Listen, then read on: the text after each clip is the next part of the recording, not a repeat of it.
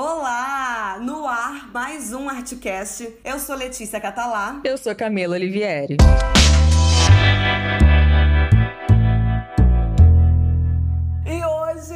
Gente tem uma convidada mega especial para falar de um assunto que eu amo. Nós. Exatamente. Que inclusive ela é uma das responsáveis por fazer a gente gostar de falar sobre isso, tá? Uhum. Estamos hoje com Carmen Filgueiras. Ela que é filósofa, professora, artista. Usa o seu Instagram, eu sempre tô ali acompanhando como ferramenta para unir essas duas paixões, filosofia e arte. E hoje eu tô muito feliz já deixar aqui desde o início para agradecer esse convite que você aceitou e tá aqui conversando com a gente para falar da importância da filosofia para artistas. Como a filosofia pode colaborar no processo de aprendizado, de construção, de desconstrução, enfim. Antes de mais nada, seja muito bem-vinda, Carmen! Uhul, Carmen! Oh, muito obrigada! Que convite maravilhoso! Eu tava ansiosa, tava louca para conversar com vocês. Eu amo!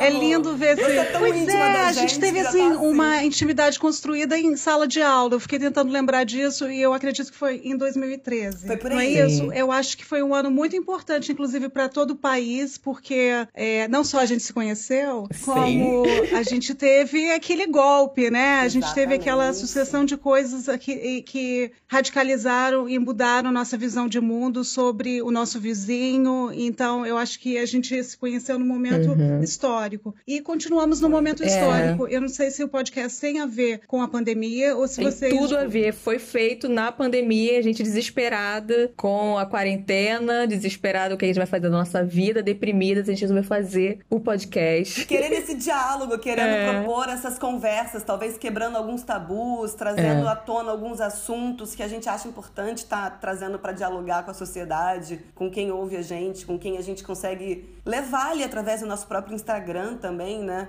Foi desse movimento é, mesmo. E Carmen, então foi golpe, né, Carmen? Pois foi é, golpe é, e a Terra não é plana, é o que né, dizem. Carmen? Há, há, pessoas que estudam muito para chegar a essa conclusão. Eu nunca dei uma volta ao mundo, não posso te dizer que eu né? vi isso. Chega, tem uma borda. Mas isso é uma coisa... É, eu, eu acho que eu destaquei esses dois momentos históricos, assim, para pensar também qual é o papel da filosofia. Porque a gente sabe uhum. que a filosofia está interessada em perceber abstrações de pensamento a partir de fenômenos, de acontecimentos Então, isso uhum. tem a uhum. ver com essa tua pergunta. Poxa, então foi golpe, então a Terra é, é redonda. A gente pode, às vezes, não conhecer a, a, situação, não ter vivenciado ela, mas as experiências, teorias que foram desenvolvidas, elas ajudam a gente a se cercar para cada nova experiência. Uhum. Então, o que a gente viu é que houve uma confusão ali uh, no uso das leis. O, o impeachment foi, foi uh, dentro da lei, no entanto, é uma lei que era burlada uhum. sempre. Sim. Então, é, a minha posição é, é, que foi golpe, mas foi um golpe dentro da lei. E é interessante também perceber como as, as revoluções estão acontecendo cada vez mais por conta do conhecimento da história dentro de uma certa jurisdição. E para a gente uhum, conseguir sim. romper essa revolução ou esse golpe ou o que for, a gente tem que entender um pouquinho de lei. E isso é complicado, né? Porque as leis são feitas assim para a gente não entender. É um, é um texto. Pra gente não entender. Complicado. Essa é a amarelinha.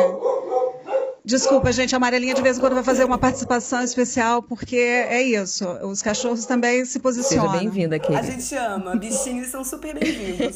tá, então, a gente já teve essa introdução aí maravilhosa. Maravilhosa. Eu vou pedir para você continuar numa introdução contando um pouco o seu encontro com a filosofia. O que, que levou a qual? Você foi pra filosofia, depois foi pra arte. Pensando só nessa junção do seu trabalho, assim, né? Como que isso aconteceu? O seu estudo sempre foi direcionado pra arte? É, desde muito muito cedo eu pensava em ser atriz. Em todas as ocasiões que eu pensei em ser freira ou economista, a família achava muito estranho. Freira? Freira. Também tive esse momento. é, eu acho lindo esse negócio de você. É.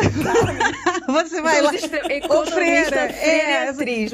Maria Tereza de Calcutá. Eu acho muito legal você levar uh, algum saber para o outro. E eu, eu, acho que eu sempre tive essa impressão da, das freiras. Talvez, é, enfim, é confusa. Uhum. Enfim, é, é, a minha família não recebia isso muito bem. E eu acho que a gente é muito um fruto de um produto social social. Sim. Então, na minha casa, a gente tem a biblioteca. Isso é uma coisa que nem todas as casas têm. Sim. Eu lembro disso. Meus amigos ficavam impressionados porque a gente tinha muitos livros, a gente tem muitos livros. Cada mudança você percebe como os livros pesam. Mas eles te trazem também uma certa substância assim, de, de, de conhecimento. Você tem uhum. opções uh, de percepções de cada tema. Então, eu, te, eu venho de uma família que sempre celebrou esse tipo de conhecimento, porque há vários conhecimentos, né? Você, para pescar, você precisa entender da corrente Sim. do mar. Você... construir uma casa, você precisa também saber dali da, do cimento. Do... É, e é muito relevante a gente lembrar disso, porque a gente vive numa sociedade que tem uma hierarquia acerca dos saberes. O meu saber é um saber valorizado por essa sociedade. Aliás, tem sido até um certo momento histórico, porque a cada vez mais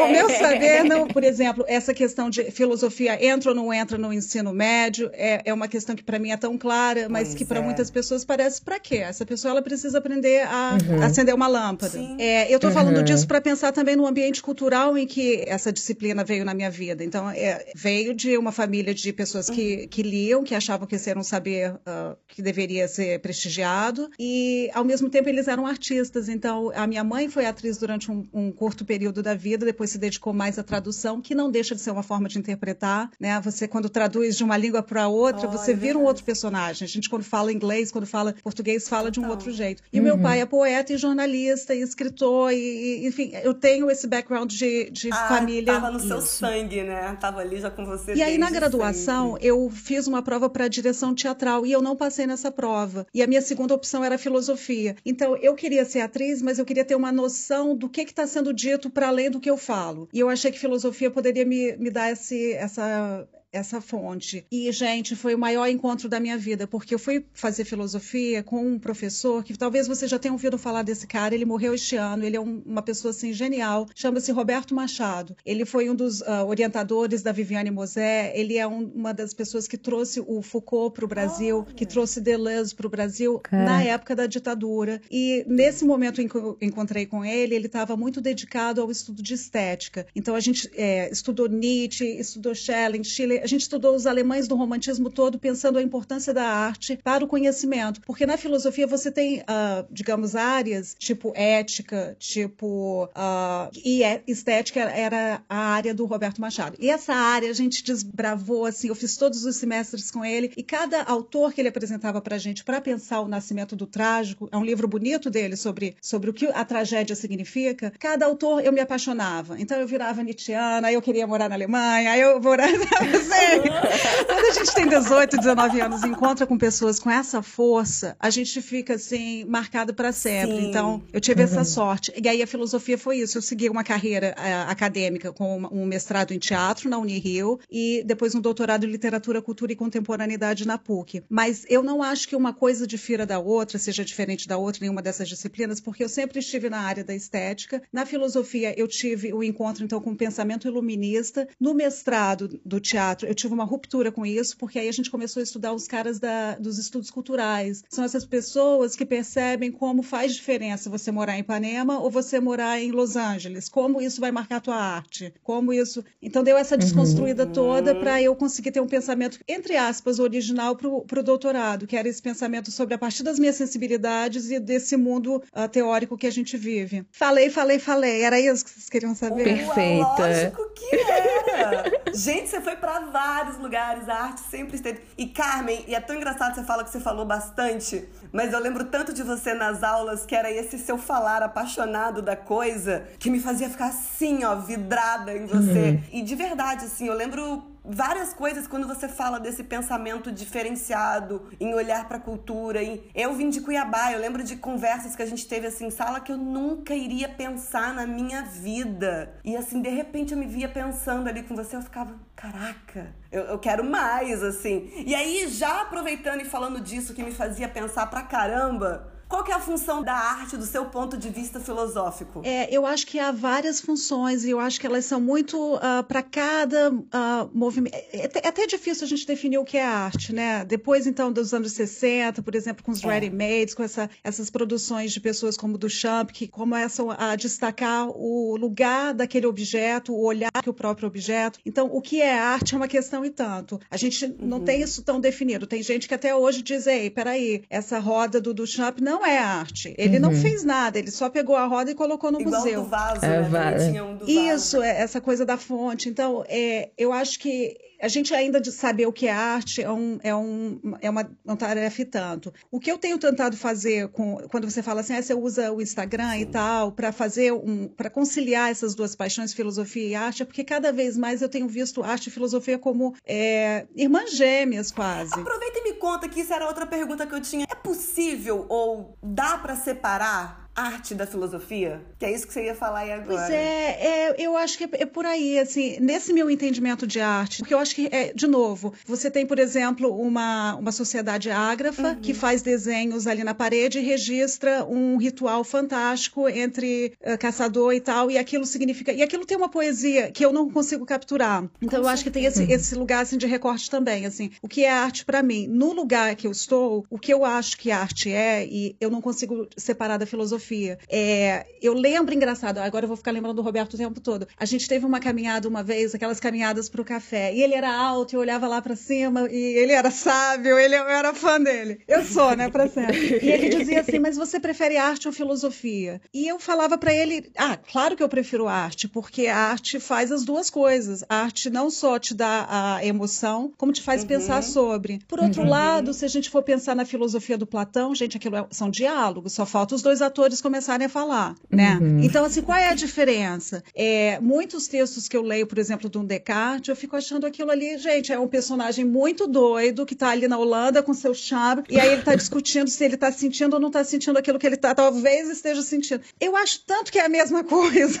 Assim, Isso é muito é, teatral, né? Os dilemas dos personagens ali estão ali. Estão né? ali. Então, eu acho que a diferença, talvez, se existe entre filosofia e, e arte, é, tem a ver com o approach, com esse método, com esse olhar. Então, a filosofia, ela quer alcançar a verdade. A uhum, arte é mais modesta uhum. nesse sentido, ela não quer. Mas talvez a, a, arte seja mais assim, sinuosa. Ela diz que não quer, mas ela quer. E aí ela te mostra é, como né? o mundo dela é aquela que. ela... Eu também acho que mesmo quando ela fala que ela não tá te fazendo pensar, é só ela pra que não tem pretensão. Ela trata, sim, de alguma coisa ali que você vai sair pensando. E eu acho né? que tem uma distinção mais importante pra gente fazer, uh, talvez, nesse circuito do que eu tô chamando de arte, né? Do que como funciona para mim, que é a distinção entre arte e produto cultural. E aí eu acho que, que aí tem a ver com, com essa minha formação com os românticos alemães. Houve um momento ali na história da arte que se pensava que a arte poderia dizer alguma coisa que a filosofia não poderia dizer. Foi esse o grande, a grande novidade que, que nasce com o idealismo do Kant. Quando Kant diz que o juízo estético é algo que faz com que seja possível conciliar não só a razão prática como a razão moral, ou seja, aquilo que eu tenho que cuidar da minha fome, mas será que é decente eu deixar os outros com fome, uhum. quando ele diz que é através do juízo estético, ele abre uma oportunidade para a gente pensar em algo que só a arte possa fazer. E aí existe um romantismo, a gente começa a achar que o artista entende de tudo de uma maneira que os outros não entendem. Ao mesmo tempo, esse artista ele tem que pagar a conta dele. Uhum. E aí a gente vive nessa contradição, então, entre arte e produto sim. cultural. Porque sim, sim, eu quero trazer o belo, dizer como nós seres humanos somos divinos, mas ao mesmo tempo existe uma coisa chamada aluguel. Eu preciso pagar. Uhum. E, aí, e então, eu acho que é interessante né? a gente pensar como fazer arte de um produto cultural porque sim, você precisa pagar suas contas e né, estamos neste mundo, e ao mesmo tempo como uh, conseguir fazer uh, esse processo sem ser doutrinador, sem ser agressivo, sem ser arrogante, que eu acho que talvez tenha sido um erro uhum. da nossa linguagem de pessoas que uh, não estão de acordo com o presidente atual, por exemplo. Uhum. Essa, eu acho que eu estou falando uma coisa aqui além um pouco, mas é para pensar nesse lugar de, de comunicar. Tem pessoas que estão ocupadas com outra coisa, tem sensibilidades assim mais, mais assim, mais arrancadas mesmo pelo excesso do trabalho. Não sei se é só o excesso de trabalho, porque às vezes eh, você tem tempo e você continua cultivando um pensamento mais preguiçoso, então não sei o que, que é, mas eu acho que é importante a gente se comunicar. Com é certeza. Uhum. E você falando isso, e é uma coisa que eu sinto, assim, que a filosofia ainda é distante da população. Eu uhum. lembro, na verdade, eu não lembro, eu estudei em colégio de padre, eu não lembro da filosofia no, durante o meu período né, de ensino fundamental ali. Posso até ter tido, eu acho que no primeiro ano, segundo ano, mas sempre tinha um pouco da religião, eu acredito. Tratava, né, era dentro do colégio, então querendo ou não, tinha ainda ali uma. Eu fui ter filosofia no, no, espaço com você. Teve o Sávio antes de você e aí veio em seguida você. O Sávio deixou a pulguinha ali, é. mas no curso mesmo de teatro não teve, teve ética e estética, que é o que você estava dizendo, que é um braço ali, é uma forma de, de ver também, né? Mas no, eu sinto ainda essa resistência em torno assim da filosofia, a coisa do pensar, a coisa do questionar algumas convenções. É, a minha experiência com a filosofia também foi muito quando fui estudar teatro. Eu tive uma introdução muito básica, muito básica no primeiro ano do ensino médio. E eu já, eu lembro que eu já tinha uma percepção de que filosofia era algo muito uau. Então assim, caraca, eu vou estudar filosofia. Já tinha como se fosse uma coisa assim, já já tendo essa ideia de que era algo bem importante e que eu estava tendo uma oportunidade de estudar aquilo na escola. Mas era algo muito introdutório, assim. E aí é. o boom veio de fato quando eu comecei a estudar na escola de atuação. E foi, para mim, assim, de verdade, uma expansão de consciência é, e tão fundamental na minha formação artística, porque virou, assim, uma chave na minha forma de pensar e observar o mundo, que era totalmente limitada, restrita, chapada, né? E com isso, entender as histórias dos personagens que eu estava estudando e contando. Meu primeiro professor também foi o Sávio, lá no, no Espaço. E a filosofia é uma coisa tão de expansão mesmo, de consciência, que a pessoa vai falando. A filosofia em si já é tão complexa e abre tanto a sua mente. E ele era no primeiro semestre, é. né? Tá no primeiro Você fica, meu Deus, que portal é esse que a pessoa tá abrindo? Ah, eu acho tão lindo ouvir vocês lembrando desse momento, porque esse momento é muito, é muito bonito, né? Quando a gente tem o primeiro contato. É, eu também tenho memórias é. nesse nível, assim, desse primeiro contato que vocês estão registrando. É tão doido. Eu lembro muito disso, assim, que eu, o meu primeiro momento de eu entender uma coisa que eu tava lendo com ele, eu tive quase a sensação, assim, de tipo, ué, gente, eu não sabia interpretação de texto, tô aprendendo agora. é. Te juro que foi quase isso, assim, a, a sensação mesmo. Foi assim, buf, abriu aquele negócio que eu tava lendo assim, ele fez um boom na minha cara e é. foi, caraca. É, Letícia, eu acho que tem a ver essa questão só pra gente pensar sobre como muitas vezes um autor tá dialogando com o outro. Então, se você não conhece aquele conceito, você perde essa comunicação o, o aí. O sentido daquelas palavras, E né? o segundo boom, uhum. você tava dizendo, o segundo? E o segundo boom foi com a senhorita, ah. assistindo Matrix. Porque ah, eu, eu, tinha um certo preconceito. Olha como que são as coisas, né? Eu também. Eu não gostava de Matrix, Carmen. Eu falava, ai, que filme chato, que filme ó, de ficção científica, eu não vou gostar disso. Uhum, Hoje em dia eu pago uhum. a língua, porque eu amo ficção científica. Mas o que você fez a gente fazer com Matrix e com o mito da caverna de Platão, para mim foi o momento que eu realmente eu entendi o lugar da arte, de questionar a pílula da verdade, né? Você vai viver tudo que tá acontecendo, você vai continuar nesse automatismo que é, me fez entender o lugar da arte de questionadora e uhum. de fato trazer para prática na minha vida. Foi foi a junção de tudo. Foi assim, eu falei, gente, por que, que eu nunca aprendi isso antes? Por que, que isso não tem nas escolas? Por que, que é, comigo não, também. Não eu, eu continuo não gostando muito de ficção científica, eu confesso. Mas eu também tinha. Não, não, gostava de Matrix, não entendia nada. E eu acho que é isso. A filosofia me fez aprender a olhar o que está por trás. E não só aquilo que é, né? É. E é engraçado que você foi, começou a falar sobre, sobre Matrix, sobre preconceito, me veio logo em mente assim, cara, eu acho que posso estar falando besteira, mas estudar filosofia, eu acho que muito do, dos preconceitos que a gente vive talvez esteja relacionado um pouco sobre a falta desses, desse conhecimento filosófico. Estou falando besteira? Eu acho que faz sentido se a gente pensar é, não exatamente como um, uma biblioteca, mas como o uso dessa biblioteca, porque eu acho que uhum. é, tem um, um, grande perigo quando a gente estava falando, por exemplo, um autor comenta, com, usa o conceito do outro e aí o diálogo fica mais fechado. Então esse é um perigo desse saber. A gente cai uhum. na galhamatícia da, das leis, por exemplo. Então quando você é, é, você está uhum. trazendo um conhecimento especializado, talvez você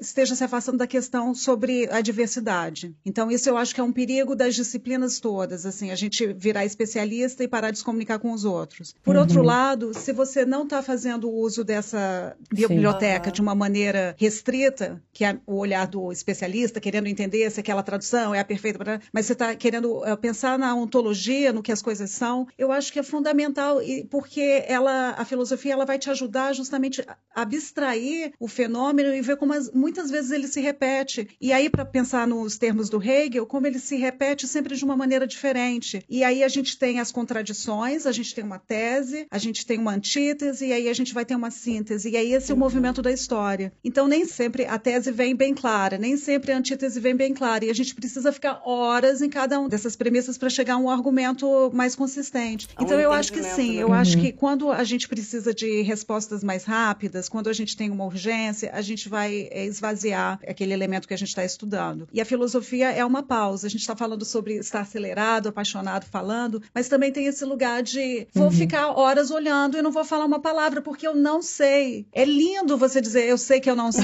Ah, e hoje em dia todo mundo sabe tudo. Exatamente, Camila. Tempo. E a gente se basta com uma manchete para emitir uma opinião que precisa emitir isso, opinião rápido, isso. porque ninguém pode não saber das coisas. É, muitas vezes não é nem uma manchete, né? É uma notinha de uma linha, é, assim, né? É. Só nem clica para ler. Eu acho que esse é um esforço que a gente tem que ter. A gente tem que frear essa vontade, que é uma vontade construída pelo próprio veículo, né? Para você dar uma curtida, você tem que ser rápido. Quem falar mais rápido primeiro sabe mais. Frear isso, porque isso é de uma bobagem incrível e isso, às vezes, olha, uhum. isso afunda a, a tua vida. Sim. Eu lembro é. de, em alguns momentos, estar discutindo com pessoas que uh, não estavam uh, compartilhando as premissas que eu estava e a gente estava uh, apaixonados um brigando com o outro ali nesses meios sociais. Nessas... Então, não evolui uhum. para lugar nenhum. Então, é, é realmente uma construção de um veículo para nós perdermos nosso tempo fazendo isso. E eu vou contar uma piada do Mick Jagger que disse que ele não teria escrito as músicas dele, todas maravilhosas, se houvesse Facebook naquela época. Então a gente tem que ter cuidado, porque a gente tem que tá estar tá em contato com o outro, mas você não produz uh, nada de qualidade se você está sempre falando. Então a filosofia também é esse espaço do silêncio, da uhum. observação. Você tem que ter um espaço para formular uma pra pergunta. Ter um, pelo menos né? um raciocínio, né? O pensamento ali crítico, analítico, seja ele qual isso, for, Isso, né? Esse distanciamento do, do, do que está acontecendo, a gente é, só consegue com um pouco de silêncio. Não dá para falar e pensar ao mesmo tempo, assim. Quer dizer, até dá, mas é. você pensa melhor. você pensa melhor. A probabilidade é. de falar merda é grande, não, cara? Exatamente. E tudo bem se a merda virar adubo. O problema é quando a merda fica ali cristalizada, como se fosse o final da vida é aquele. Não, gente, com a merda você aduba e cria algo que vale a pena. Exatamente. Não é para se, não, não se mantém aí. Retire-se desse lugar. Mas só voltando para falar de Matrix que ele levantou, eu também assisti Clube da Luta. Carmen, me senti tão inteligente. Tem que se sentir mesmo, porque você é. Você é. Ora bola. Isso, mas assim, sabe o que é curioso? É que assim, eu tô, eu tô estudando física quântica agora, olha isso. E hoje eu também vejo Matrix numa perspectiva quântica. Então eu acho que, de fato, o grande ganho que a gente pode ter com o estudo da filosofia é quebrar esse olhar chapado sobre as coisas, né? E poder não só questionar, mas enxergar as várias possibilidades de uma mesma coisa, de uma mesma obra, por exemplo. Sim, né? eu concordo. Eu acho que a gente é, pensa também que a filosofia, se num primeiro momento, assim, a gente está seguindo bem restritamente o que é a história da filosofia, né? Porque existem as filosofias. Então a gente está falando de uma filosofia ocidental, com origem uh, grega. A gente não está pensando em nenhum egípcio, por exemplo, aqui. Uhum. Então, ainda nessa limitação, a gente pode pensar que em algum momento a filosofia estava interessada em discutir o ser e nos últimos uh, tempos, desde o século XVIII, XIX, começou-se a discutir a própria bibliografia. Uhum. É, isso é interessante para a gente pensar também, porque aí com essa discussão da bibliografia você insere também um conteúdo de história e cada vez mais a filosofia está marcada pelo seu próprio tempo. Uhum. Eu estou falando isso porque a filosofia, ela, por exemplo, com a influência do Foucault, ela recebe um, um entendimento. A gente passa a entender o mundo muito a partir das circunstâncias sociais mesmo. Uhum. E eu acho que a bibliografia está confusa, a nossa biblioteca hoje em dia está confusa. É pertinente ter teoria quântica em filosofia, porque a teoria quântica estabelece abstrações sobre o, os elementos, né? E aí você pode raciocinar a partir dessa lógica. Uhum. Então, o que é filosofia também começa a ser uma discussão, assim. Uhum. É, por que, que é quando aqueles meninos estão falando sobre futebol, lá naqueles encontros, aquilo não é filosofia do futebol? Por que, que a gente diz que é uma mesa? Eles estão ali discutindo a, o passe, não sei o quê. Uhum. Então, esse amor pelo saber e entendendo que o saber é múltiplo, eu acho que é, é, a filosofia do momento, assim, é o que é a filosofia hoje. É, então, é pertinente a gente uh, somar, por exemplo, física quântica, é pertinente a gente pensar uhum. na formação das penitenciárias, como uhum. Foucault fez, naquele estudo lindo, né? Vigiar e punir. Olha, eu, vocês falaram aí do, do mito da caverna e eu acho que é sempre bom a gente lembrar desse mito, porque a gente nunca sabe quanto que a gente está na caverna, né? E eu acho que a filosofia tem a ver com isso. É você saber que o tempo todo existe uma caverna para você sair. Sim. E ah, cada vez mais nós temos acesso às informações através de reproduções da reprodução, da reprodução, da reprodução, da reprodução. Ai, então, é, o que eu sugiro, e pode parecer, ah, meu Deus, agora a Carmen virou hippie. Não, não, é, não é, eu tenho problemas com o movimento hippie. Mas tem uma coisa que o Adorno, aquele cara que falou sobre a indústria cultural, ele escreve num texto sobre como fazer poesia depois de Auschwitz. E ele diz que uh, por mais que ele não queira soar sentimental, então eu estou usando Adorno aqui para dizer, olha, também não sou sentimental, não. Uhum. Sem amor, não existe a abertura para entender o outro. Então, amor é essa coisa uh, louca que significa eu vou abaixar o meu, o meu juízo e eu vou te ouvir. Aí você vai ouvir um absurdo, porque sim, existem coleguinhas dizendo absurdos. Sim. Mas aí vem o ódio. Como é que vem faz? o ódio. E aí, é, de novo, aquele lugar do distanciamento, de dar um espaço para o silêncio, porque em alguma, alguma frase daquelas gravadas, repetidas, que essas pessoas aprendem no WhatsApp e consideram como uma uhum. grande verdade, algum lugar ali tem para você se comunicar com essa pessoa. Eu não acho que todos nós vamos conseguir fazer isso em todas as vezes. Uhum. Acho bem difícil. Sim. É bem difícil, gente, porque são muitos absurdos. O nível não, está mole, não. Tá, não. Mas toda vez tá, que a tá gente se fecha para essa galera, mais oportunidade a gente tem dessa galera se perder para sempre. E eleger novamente uma pessoa como essa. Eu né? tenho medo, assim, como aquela outra que dizia que tinha medo. Eu vou te dizer que eu tenho medo. Uhum. Eu tô com medo, porque é um país que é, você tem 30% de pessoas que uhum. realmente acreditam que Ainda, tudo né? bem, isso que está acontecendo, e essas pessoas estão com a cabeça lavada, né? Então, falta filosofia nesse sentido, falta, gente, alguma coisa você tem que perceber que está errado, e nada você percebe. O mínimo de pensamento crítico, né, cara? O mínimo, o mínimo. Reflexão sobre aquilo, de dúvida sobre aquilo que está lendo. Que tá ouvindo, é bem complicado. Acredito que tem a ver com o formato. Eu acho que eu já vi também. Ai, vou esquecer o nome dele. Uh, é um menino que era especialista em Minecraft, mas ele. Como é que é o nome dele? Sabem quem é ele? Ele virou, é, virou um crítico de, de política. Uh, ele tem um irmão também que faz coisas para crianças, eh, YouTube. Felipe, Exatamente, Neto. o Felipe Neto. Eu ouvi ele falando algo muito bacana, a entrevista dele para o Roda Viva. Uhum. E é muito interessante ele falando sobre a questão da linguagem, de como. De, ah, vamos usar aqui direita e esquerda, mas eu já estou achando que usar direita e esquerda é querer ter trabalho, ter problema na conversa. Sim. Mas porque né, as pessoas chamam o que querem do que querem. Mas existe um grupo que faz algo como uma guerra híbrida e informa seus eleitores através de WhatsApp de inverdades, sem nenhum problema, e existe um outro grupo que uh, também faz isso, mas o, o nível de inverdades é, tem, tem algo mais perto com a realidade. Uhum. Como é que a gente convive com essas pessoas que acreditam em né, uhum. madeira de não sei o quê? Não é nem em verdades assim possíveis. Exato. Aí você tá falando, são em verdades que você fala assim. São absurdos. Gente, você tá escolhendo acreditar nisso, não é nem que você não tinha opção de não Olha, acreditar. É, assim, como, como pessoa que vive neste tempo, neste momento no planeta, eu tô intrigada, porque é exatamente isso que você tá colocando, Letícia. A pessoa escolhe, não é possível, né? Eu acho que é um alinhamento com, com realmente com o pensamento do, do Bolsonaro, sabe? Eu acho que a pessoa, além de acreditar nessas notícias, eu acho que a pessoa está alinhada com o pensamento racista, está alinhada com o pensamento punitivista mesmo, está alinhada com, com preconceito, com a ditadura. A pessoa concorda com aquilo. E assim, eu acho que a gente, a gente tem uma resistência a acreditar né, que as pessoas podem ser ruins, sabe? Mas acho que é isso, porque não é possível, porque eu não, eu não consigo imaginar como isso pode ser uma pessoa falar as coisas que fala, uma pessoa debochada de uma pandemia. Isso pode ser algo que não seja grave para alguém que está vendo. Isso pode ser uma coisa irrelevante para alguém que está alinhado com isso. Não tem um limite, né? A pessoa fala, não, não, agora ele passou do limite. Não, ele não passou do limite para aquela pessoa. Passou, a pessoa né? ainda acha que tá ok a pessoa debochar de gente morrendo numa pandemia. Uhum. Aí eu, eu, não consigo, eu realmente não consigo ter empatia. O meu amor vai todo embora. Olha que eu tenho bastante amor no meu coração, mas eu tenho raiva também, Carmen. Bate, Muita nossa. raiva. E é super legítimo, né, ter raiva, porque essa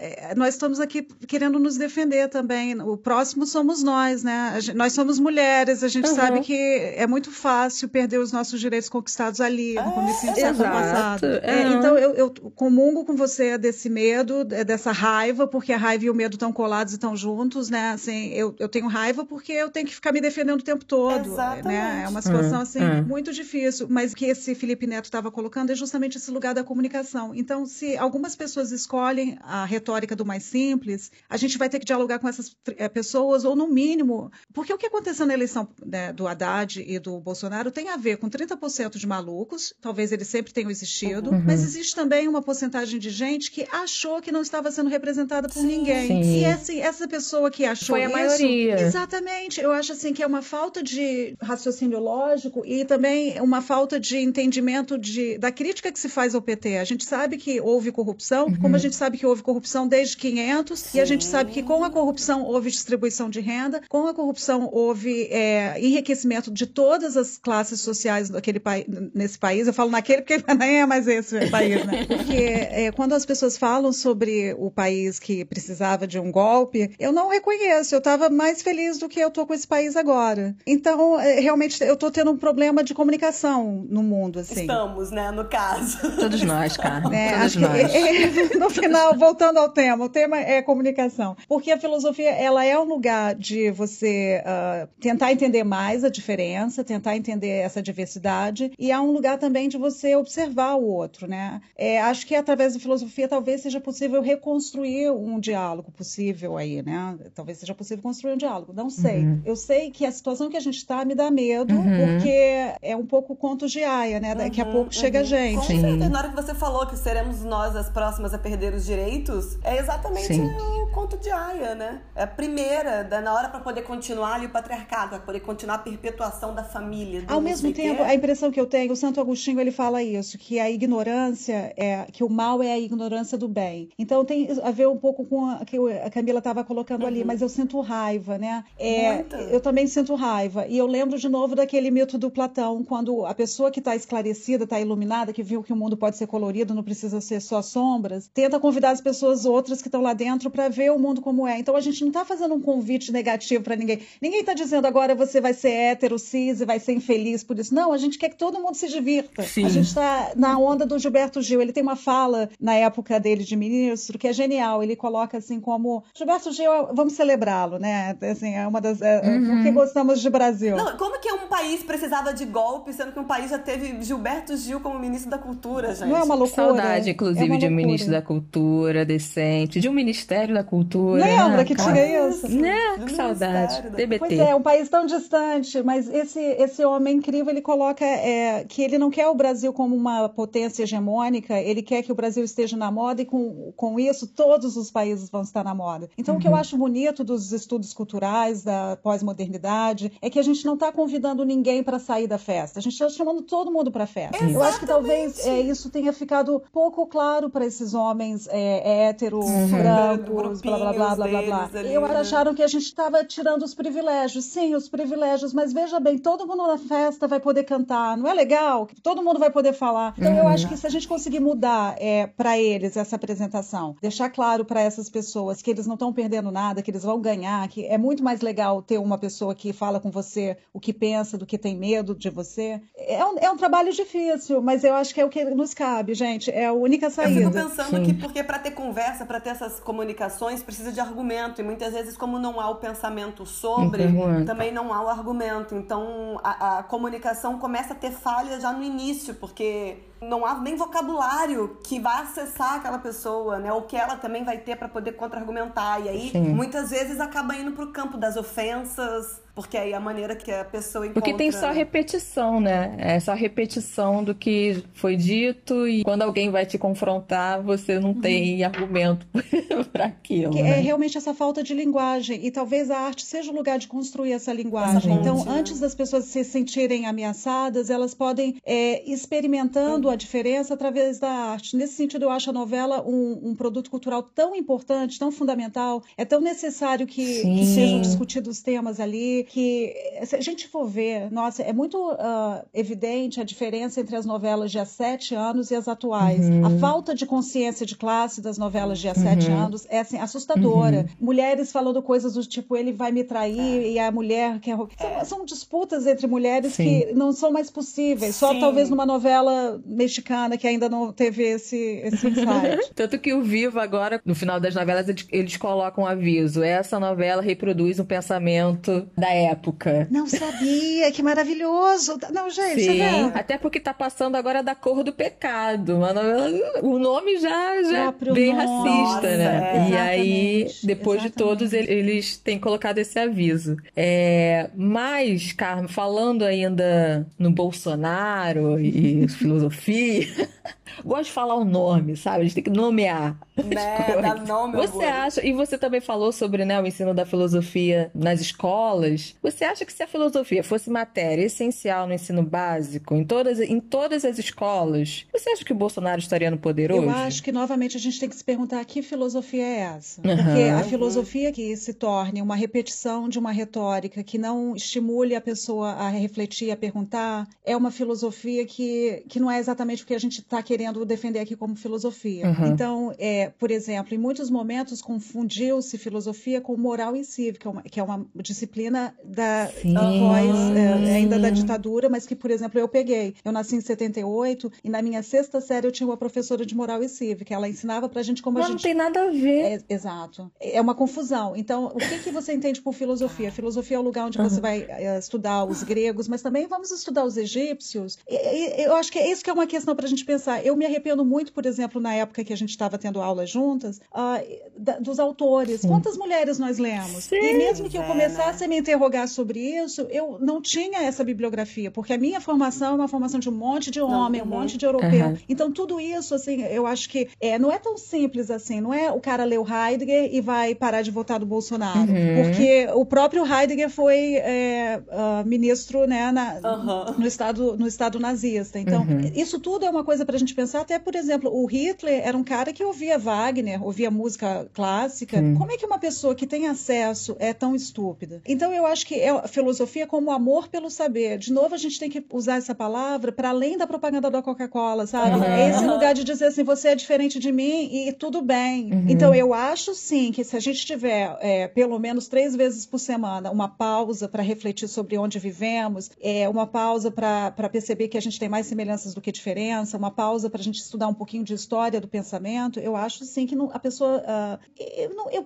assim, eu, eu, fico tentando entender ainda, gente, como é que pode, entende? Eu como não é consigo é entender. Tá eu não consigo né? entender. Eu lembro, você falou assim, Camila, eu acho importante dar o um nome, mas eu lembro ao mesmo tempo da época do CQC, quando uhum. esse personagem apareceu na sim. primeira vez. É, e eu, para mim, assim, era, ele não, nunca poderia, inclusive, ser deputado de nada. Eu não entendia como aquela pessoa. Sim. Eu tenho uh, ainda que estudar as leis da comunicação para saber se é melhor falar o nome ou não é. Não, se algumas né? pessoas a gente simplesmente não fala. Esse meu professor, meu, de novo, Roberto Machado, que vamos fazer. Roberto Machado, ele não falava, Machado. nunca falava mal de ninguém. Ele só falava de pessoas que eram relevantes. Isso, de alguma maneira, eram uhum. três horas e meia, quatro horas que a gente estava falando, elevando o nosso pensamento. Então, é, uhum. talvez é, menos falar do, do Bolsonaro, mas mais dessas ações, porque aí a gente desconstrói as ações. Entendi. Das ações, não, não né? sei, sabe? Eu ainda estou tentando Sim. Descobrir assim, porque o problema não é o Bolsonaro, o problema é alguém votar no Bolsonaro, o problema é uhum. ele sozinho, né? Ele não, faria tudo isso. Não tá faria tá tudo isso. Né? Então, acho que a gente tem que desconstruir esse, essa,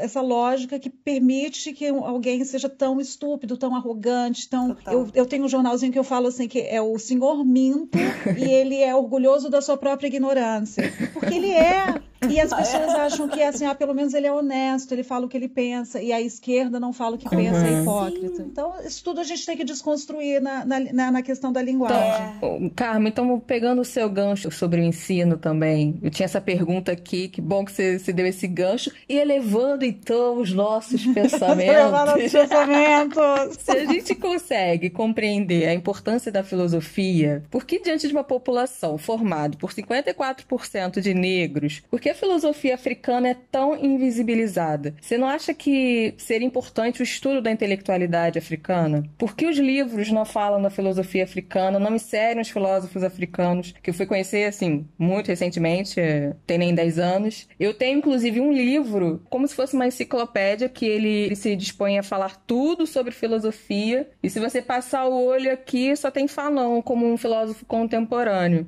E assim, e por que para eu estudar filosofia, eu tenho que estudar filosofia filosofia africana separada do restante da filosofia. Eu, por exemplo, nesses últimos tempos, eu tive vontade de voltar a ter contato com a filosofia, porque eu nunca mais tive, assim, aulas. E eu sei, eu entendo a importância do estudo e eu tava sentindo necessidade de, inclusive, expandir a minha mente. E aí eu pensei, não, vou assistir uns vídeos aqui no YouTube, vou procurar umas aulas, vou estudando sozinha, né? E aí eu fui vendo que eu tava novamente voltando ao estudo da filosofia tradicional que eu aprendi, precisava voltar a estudar separado a filosofia africana. E aí quando você fala de Nietzsche, você não fala de uma filosofia europeia, mas a filosofia do Fanon é africana, sabe? Por que, que eu não posso estudar a filosofia como um todo, incluindo a africana? Eu acho que é, era isso que eu estava lamentando, né? Sim, Porque a minha sim. formação, ela é, ela tem exatamente uhum. esse, esse gap aí que você está colocando, Camila. E a gente se pergunta, e ao mesmo tempo, quando a gente se pergunta, a gente já se pergunta a partir de uma construção da linguagem que diz, então vamos estudar as mulheres, então vamos estudar os negros. Então, uhum. Mas quando você vai estudar os Nietzsche, tarará, tarará, é, estamos estudando os filósofos. É a filosofia, é né? como se fossem os principais, então, né? A é. linguagem é muito cruel, porque ela ainda nos uh, limita, né? A gente ainda está pensando... E eu lembro que lá na filosofia, na graduação, a gente estudava, por exemplo, a filosofia oriental, e era para estudar, uhum. por exemplo, o, aqueles textos indianos que vão dar no, na origem do budismo e tarará. Uhum. E aquilo para mim era uma coisa assim, porque você tinha muitas imagens, muitas imagens e pouca, a teoria ela é misturada com aquelas imagens e aquilo, então aquilo foi o mais longe que eu fui na minha graduação. Uhum. E a gente não tinha, por exemplo, mulheres. A única mulher que eu li foi a Simone de Beauvoir. Sim. E aí mais uma existencialista. Você falou do Fanon, a gente percebe o texto do Fanon é riquíssimo, uhum. justamente porque ele interessa para todos os, os, lugares do outro. A gente pode trocar preto e colocar mulher em todos aqueles textos uhum. dele. A gente pode trocar uh, e colocar uhum. uh, gay, tudo que não é né, o mainstream, a gente pode colocar porque ele está fazendo uma filosofia no sentido de ele tá desvendando a subjetividade do outro. E aí você aprende uma língua e você aprende a língua sendo o outro, é um esforço pesado, mas é um esforço que as pessoas estão realizando e cada vez mais a gente vai ter essa democratização na filosofia. Isso tem a ver com aquela tua pergunta. Então, se todo mundo estudar filosofia não vai eleger um idiota, depende da filosofia. Uhum. Então, a gente precisa estudar várias vozes, a gente precisa estudar várias maneiras de pensar. A gente tem um constrangimento para falar de sentimento de amor, porque a gente ainda vive sob uma ótica uh, ocidental que cria hierarquias entre razão e emoção. Tanto que a emoção é da mulher, o amor, não, o pode amor existir, não pode o amor está no né? lugar, não é nesse campo. A gente não fala de amor aqui. Uhum. Amor a gente deixa para um, uhum. uma outro. Então, todas esses, uh, essas jurisdições para os verbos, vai, elas vão nos engessando e a gente tem que repensar também esse lugar. Então, por que, que eu não posso falar de amor quando eu estiver falando em teoria? Por que, que eu não vou usar um autor? É, é complicado, mas tem uma galera, tem um. um eu, eu não vou conseguir lembrar o nome do o segundo nome dele, o Renato da, da Federal Rural do Rio de Janeiro. Renato Nogueira. Ele tem uma pesquisa. É o Renato Nogueira, exatamente. Ele tem uma pesquisa muito legal, ele traz nomes. Olha, que bom que você lembrou dele, do, do sobrenome, porque eu não ia eu lembrar. Eu tenho um livro dele sobre é amor. É apaixonante ver, ver essas pessoas falando. É uhum. É muito, muito apaixonante e ver que o mundo é possível de outras maneiras. E, novamente, gente, não é uma coisa de vamos excluir as pessoas da festa. Não vamos trazer todos para a festa e a festa vai durar mais tempo, que vai ter mais gente, vai ser mais legal. Bem mais legal. É, a gente estava falando de obras e filmes. Um que me veio aqui agora, não sei se você já assistiu, se você gosta, foi o próprio Merli. Eu amei, assim, Ai, na, também. na Netflix. É, você sabe que eu impliquei, eu impliquei um pouco com aquele professor, ah. aí eu não continuei. Olha, não é? Então é assim. Aí eu não, eu tava achando ele meio machista, aí eu não quis brincar dele, aí eu não assisti. Foi assim que eu parei de assistir é, no primeiro episódio. Falar meio machista, ele é totalmente machista. E o que me fez ficar pensando, inclusive refletir sobre a obra, porque ia ser muito surreal se colocasse um homem que não fosse machista Sim. dentro da nossa sociedade. Ainda mais um homem que detém muito conhecimento. Que é exatamente sim, sim. o que a gente vive. Por mais que ele seja filósofo, por que, que um filósofo, né, não seria. Fiquei... E aí eu fiquei pensando, se não colocassem ele nessa posição, seria muito fácil de ser idolatrado por todo mundo que tá assistindo ele, porque ele já é muito inteligente, uhum. ele já seduz com aquele conhecimento se ele fosse um homem muito incrível na série, a gente só ia amar ele, ponto final. É, acho que o que mais torna ele mais interessante é esse, uhum. esse lado sombra do machismo dele, que, que é humano, né? Que é muito mais crível do que você né? ver um homem branco, filósofo, super desconstruído e mocinho. é verdade. É verdade. Infelizmente me afastou demais, aí eu não assisti.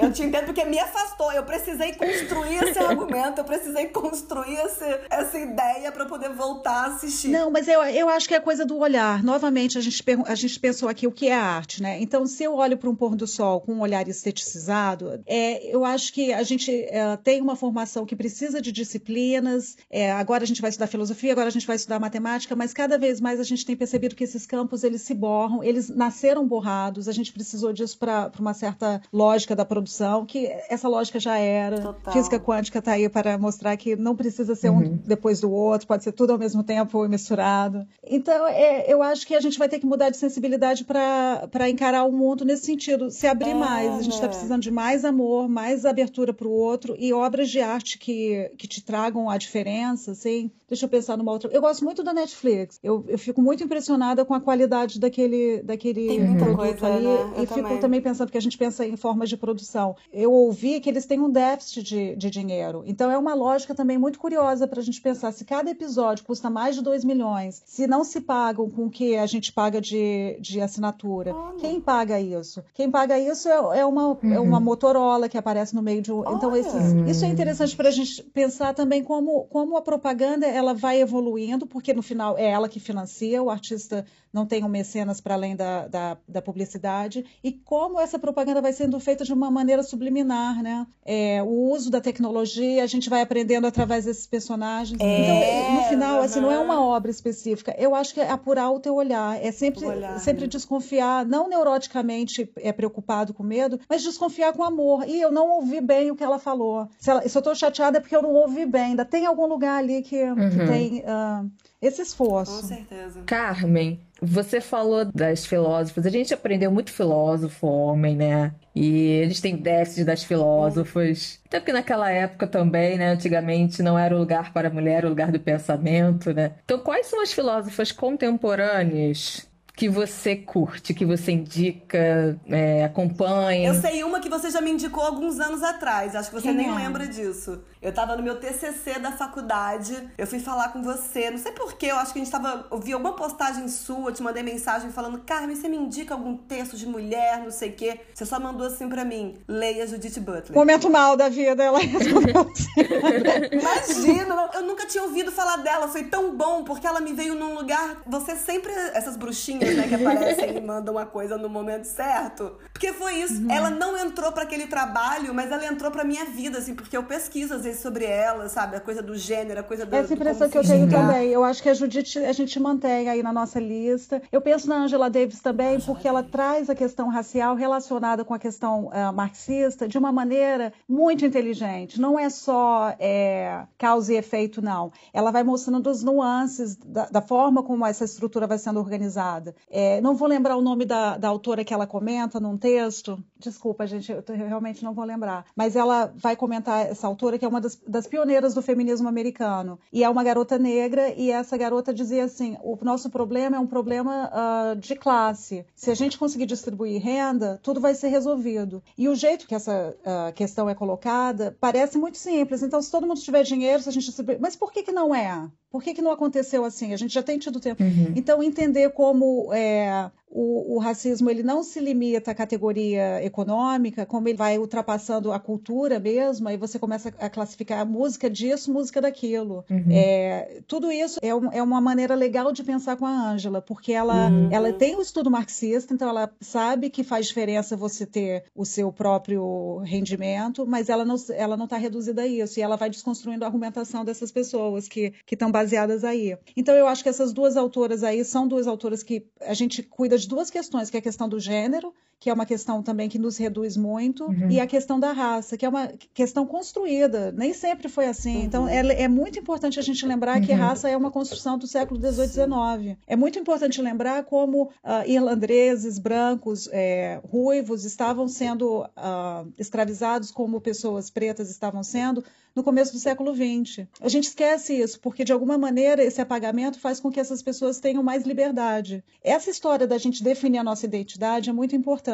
Uhum. Eu vou contar uma piada para vocês de uma amiga. Ela é negra e ela é descendente de Costa Riquenho, em Nova York. E ela estava falando para mim que ela, uh, num certo momento, ela preferiu escolher a identidade dela como negra, porque ela achava que era uma comunidade mais organizada do que dos porto-riquenhos. E aí eu falei para ela, ah, e quando eu chego aqui, eu tento amenizar meu sotaque, porque eu, eu, eu quero ser, não quero ser a gringa. Morreu de rir, porque uhum. meu sotaque é super brasileiro e não dá para eu amenizar nada. Então a minha identidade de brasileira eu não posso disfarçar, mas a dela ela podia, ela podia escolher. Então existem algumas categorias que em alguns momentos a gente pode escolher quem a gente é, e aí a gente tem que fazer escolhas políticas. Eu lembro de uma amiga que ela é com essa questão do colorismo, em algumas situações ela é considerada preta, outras ela não é. Para a cota é cara de pau ela receber, ela acha. Mas é, se ela não disser que ela é preta, ela acha também cara de pau porque ela está apagando a herança uhum. dela e isso politicamente. Então uhum. tem essa questão das identidades também. A gente sabe que a gente é várias, mas a gente não pode fazer de conta que é, a gente é a maioria quando a minoria está na roubada. Então a gente tem que usar a nossa maioria para os outros ficarem bem. Então, assim, sobre duas autoras, eu ficaria com essas duas. Muito e bom. aí, novamente, a gente está falando de duas americanas. Olha aí, novamente, a gente com essa questão do, do Ocidente, essa, esse, essa potência assim, econômica uhum. prevalecendo sobre o nosso pensamento, mas são duas autoras que desconstroem isso também. E acho que uma coisa que a gente deve fazer, por mais chato que seja, é veja como dramaturgia mesmo mas assista de vez em quando uh, o que, que o presidente da China está falando, o que, que o presidente. Esses países que são considerados comunistas, que a gente tem. Uh, é, de vez em quando é bom ver quais são as versões deles. Assim, vai lá no Twitter de um, de um presidente da China e vê o que ele está falando, uhum. vê o que, que o Putin está falando. Uhum. É verdade. É bom também ter esses, isso daí, né? Assim como a gente estava falando de manter o diálogo com a outra galera de lá que ainda não está percebendo, é inclusive saber o que eles estão falando para também quase se preparar para uma possível conversa em algum momento e você poder ter ali aquele diálogo. Tem uma coisa né? curiosa acontecendo, mais uma mulher, Hillary Clinton, ela coloca uh, que os Estados Unidos, para continuarem como potência, vão precisar de mais pesquisa sendo financiada pelo Estado, que é o que acontece na China, país uh, comunista. Você tem o Estado financiando pesquisa e você precisa disso para ter mais dinheiro para tua pesquisa. Então, se num primeiro momento isso parece que não é papo de filosofia, é papo de filosofia sim, porque a gente está repensando a noção de capitalismo. Então, se capitalismo é aquele lugar em que o, o Estado não financia pesquisa, o Estado, inclusive, deixa tudo livre, parece que não rende, não dá dinheiro isso no final. Uhum. Então, é, eu, eu acho que está na hora da gente pensar mesmo a questão da linguagem. Direita e esquerda só está nos reduzindo a nada que explica nada. Comunismo e capitalismo não explicam nada. Por exemplo, a Rússia tem um Estado que foi privatizado muitos elementos ali do, do Estado, de empresas não. importantes. Que comunismo é esse? Que capitalismo é esse? É, tem uma coisa assim da, da, relação entre o comunismo e liberdade de expressão, né? Então, se no, no, Estado comunista você não tem liberdade de expressão. E a gente tem essa experiência histórica. Eu conheci uma, uma pessoa que nasceu na Sibéria agora há pouco tempo e ela fala da vida na, na Rússia, na época do Estado Soviético, muito complicada. É, então, existe esse problema, sim. Por outro lado, a gente, a gente sabe que na Quinta Avenida em Nova York tem gente mendiga pedindo comida. Na Quinta Avenida, na frente daquela Trump. Então, não deu certo nenhum dos dois. A gente tem que repensar. Eu acho que a filosofia ela tá aí para isso também. Uhum. E às vezes para dar um novo nome, porque às vezes um nome ele tá muito marcado e a gente não sabe que referencial teórico a pessoa tá usando quando fala. Bom, então é isso. Finalizamos aqui mais um bate-papo mega filosófico com essa presença ilustre. E hoje a diquinha é de quem? É dela. Então vamos pra diquinha? Vamos!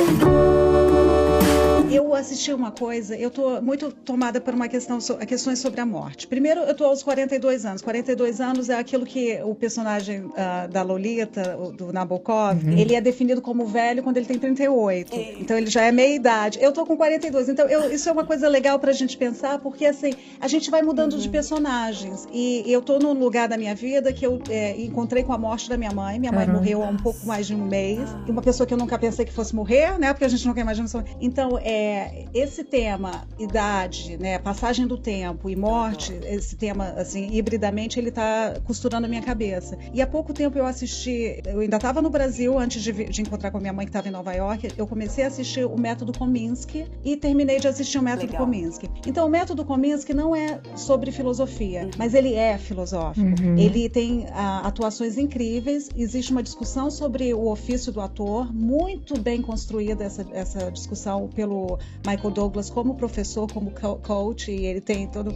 As três temporadas elas levam a uma evolução dessa profissão dele. E a discussão sobre uh, essa passagem do tempo, eu acho que ele e a Jenny Fonda conseguiram uma coisa incrível, que é existir séries sobre pessoas com mais de 70 anos que têm uma vida sexual, que vivem, sabe, que não é o ah, velhinho. Porque, de novo, a gente é, re, revendo as pessoas. Ninguém nunca vai ser só um, um papel social, né? E isso é que tem limitado tanto as vidas. Então, se uma garota é preta, ela é isso. Se uma garota é branca, ela é aquilo. Uhum. A gente é tantas coisas com, com vários perfis e isso tem que ser respeitado. É, então, né? acho que o que a filosofia traz de bom é repensar esses valores. E uma obra que me tocou muito nesse sentido, justamente porque é tão radical sobre um tema que né, a gente evita, mas é o tema da vida, que é a morte. E, cara, ele tá incrível, esse ator, Michael Douglas, é. Já quero ver. Então, Já essa é a minha ver. dica. É isso, o método Kominsky é muito legal e eu acho que é, ficar de olho na Jane Fonda é muito interessante, porque é uma mulher que esteve sempre participando de campanhas anti-Vietnã, né? Ela tá sempre revolucionária, ah, maravilhosa, e, e, é legal a gente ver que você não precisa ter 20 anos para ser revolucionária. Exatamente, né? é, é muito legal ter esse exemplo. E ela não precisaria, né? Uma carreira já consolidada, poderia estar só colhendo os louros é, mas e, não, e ela, tá? por exemplo, a coisa do ser mais velha, que muita gente aqui no Brasil tem isso, né? Ah, já tô mais velha, eu tô velha, não tem mais o que ficar discutindo, não tem mais o que ficar. Se acomoda na coisa do estar mais velho, que não tem mais para que viver, para que discutir hum, política. É. o que eu mais escuto, principalmente assim na coisa da minha família, quando eu vou conversar. Ah, fulano já tá velho, não vai mudar. E quando você vê ela, na idade que ela tá indo protestar toda sexta-feira, vai presa, vai não sei o quê. E você fala, cara, não existe isso de idade. E existe essa revolução também que ela tá fazendo com o Frank and Grace. É, é uma revolução aquilo. A gente vê aquelas duas amigas interessadas em novos instrumentos para sua sexualidade. Demais. Cara, isso é genial. Assim, é muito lindo. Então, ver como é, não existe limites. A gente pode abrir a discussão mais e mais e mais. Maravilhosa. Bom, Carmen, eu quero te agradecer muito por esse bate-papo. A gente ficaria essa aqui aula, né? eternamente. Né? Essa aula, né? Eu ficava facinho aqui mais umas três gente. horas com você, esse papo gostoso. Que vai de arte, vai de política, vai de sociedade, vai vai de machismo, vai de racismo, vai de tudo. Filosofia. Não é filosofamos muito hoje. Te agradecer. Poxa, é muito prazer ver vocês. É, é assim, cara, é um orgulho, sabe? Porque eu, eu, lembro das nossas discussões, eu me identifico com vocês. Esse, essa sensação assim, de uh, mente em progresso, mente em construção, é uma sensação que eu comungo com vocês. Então, é, é uma honra participar. Eu tenho uma coisa chamada Creativice, que está lá no meu Instagram, que é mais ou menos esses encontros assim. Então, eu convido a todos a participarem existem os horários lá. E essa, esse jeito de fazer arte, de fazer filosofia, é um, dia, é um jeito do cotidiano. Vocês estão fazendo isso, é lindo, é, é arte e filosofia juntas e coladas. Parabéns, parabéns, parabéns, parabéns. Lindas, lindas, inteligentes. Vocês não vão ver, mas eu estou vendo além de ouvi-las. São muito lindas. Muito obrigada, muito obrigada. Ai, Carmen, obrigada. Obrigada, muito obrigada mesmo. Eu também amei. E muito obrigada por contribuir mais uma vez aí para esse nosso conhecimento, para esse nosso pensar, essa reflexão. Foi muito bom te receber. Espero que você venha outras vezes. As nossas portas estão sempre abertas para você. e fala novamente o seu, o seu contato, as suas redes sociais. Ah, meu Instagram é Carmen, com N de navio, Filgueiras. YouTube também com Carmen Filgueiras. O Criativo está lá dentro. É, então, ali eu tenho também uns videozinhos em que a gente faz desconstruções. É, é um vídeo, é uma série de vídeos chamada assim: Bad Boys não sabem que são bad, isso é um problema deles, porque é uma questão do machismo colocada de maneira divertida. Isso é um problema deles, gurias. Vamos cuidar das suas vidas. Olha, a gente pode conversar muito para sempre. Adorei, adorei. Muito. Não Volte é? sempre. É isso, gente. Um beijo. Até semana que vem. Até mais. Beijo.